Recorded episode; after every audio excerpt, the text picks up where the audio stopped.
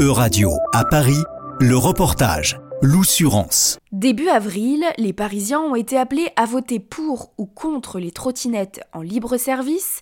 Près de 90% ont voté contre et un peu moins de 7,5% des électeurs se sont déplacés aux urnes.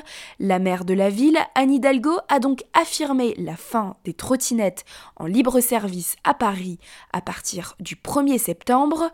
Denis Sada, président et cofondateur de Betterway, le leader en France des passes et défenseur de la mobilité durable. On trouve ça regrettable que euh, les trottinettes en libre service euh, sortent euh, de Paris. Aujourd'hui, c'est quelque chose qui est développé dans énormément de capitales en, Europe, qui a créé au début en tout cas, et qui continue à créer quelques désagréments, on ne va pas dire le, le contraire, mais qui justement est une très bonne solution de mobilité durable. Selon Denis Sada, bannir les trottinettes en libre service est un pas en arrière les citoyens, les Français, ont envie d'aller vers du, développement durable. La place de la voiture, telle qu'on la connaissait il y a 20 ans, elle n'est plus la même aujourd'hui. Il y a 20 ans, c'était quelque chose de statutaire. Aujourd'hui, on voit notamment dans les, générations les plus jeunes que la voiture, c'est beaucoup moins statutaire, c'est beaucoup moins important, voire même c'est un peu, euh, euh, excusez-moi de l'anglicisme, c'est un peu shaming.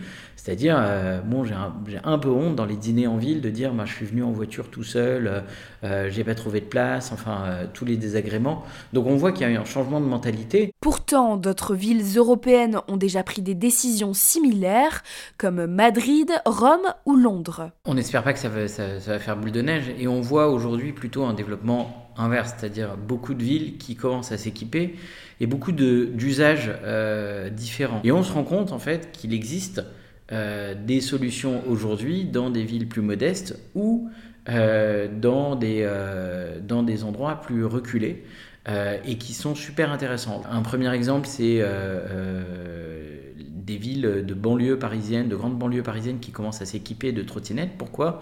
Parce qu'ils constatent qu'il y a, que ce trajet peut être en complément avec du train ou du RER, e par exemple. Saint-Quentin-en-Yvelines, c'est un succès. Les trottinettes là-bas sont déployées depuis un an et c'est un succès assez incroyable parce que à la fois les citoyens utilisent ces trottinettes pour faire des trajets entre leur domicile et les gares et les gares RER. E et de l'autre côté, euh, les salariés qui travaillent à Saint-Quentin-en-Yvelines peuvent utiliser les trottinettes, vice-versa, pour faire de la gare vers leur, euh, lieu de travail. Donc il faut repenser, penser tous ces, euh, tous ces sujets-là et aider à construire l'écosystème. Et de conclure, les villes et les États doivent accompagner le mouvement.